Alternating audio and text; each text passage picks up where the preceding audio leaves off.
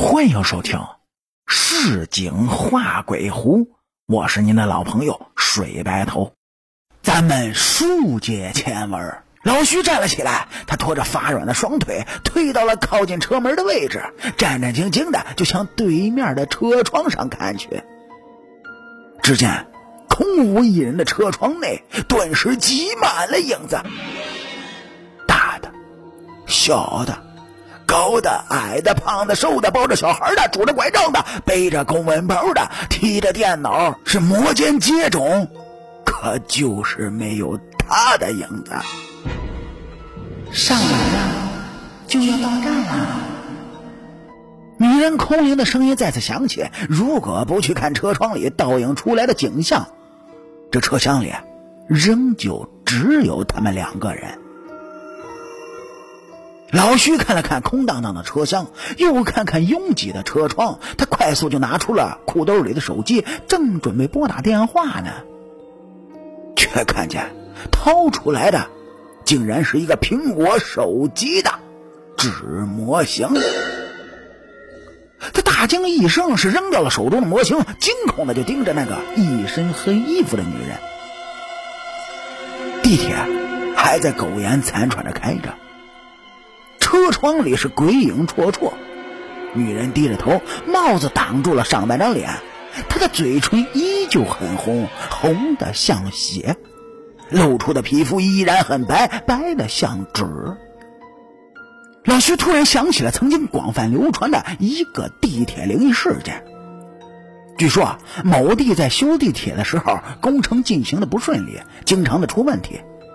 人们就说，是因为在施工中挖出了很多的尸骨，这些魂魄无家可归，便出来阻挠。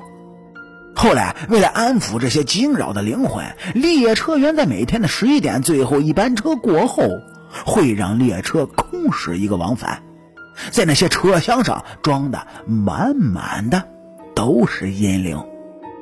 老徐打了一个冷战，这时车厢内响起了播报员的声音。终点站即将到站，请各位乘客拿好自己的随身物品，准备下车。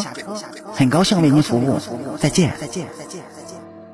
女播报员的声音甜美动听。过了一会儿，英文播报也响了起来。老徐是呼了一口气，这一颗飘着的心总算是沉了下来。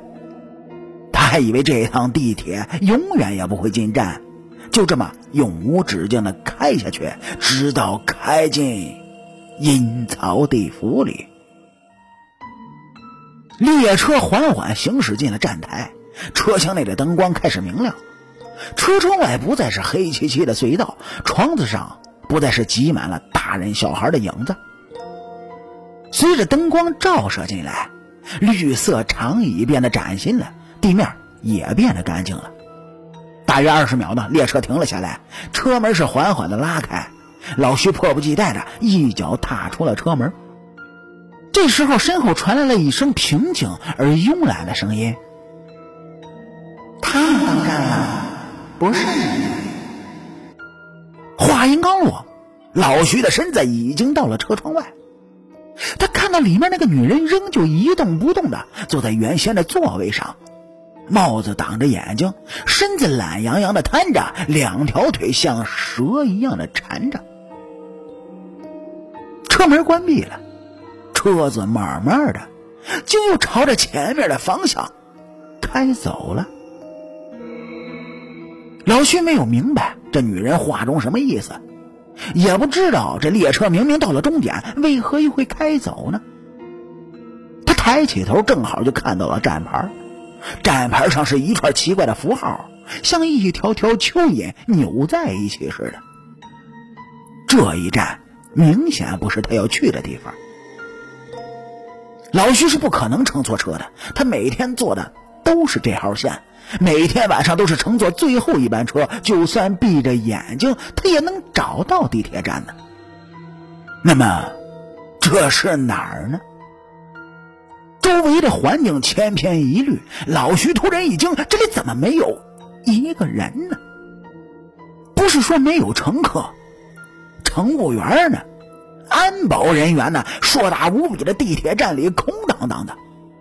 他就往轨道的防护玻璃上看去，他发现玻璃上竟然又是挤满了影子，大的、小的、高的、矮的、胖的、瘦的，等等等等。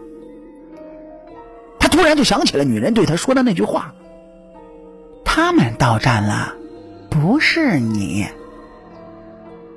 老徐是扑通一声跌倒在了地上。列车已进站，请拿好您的随身物品，准备下车。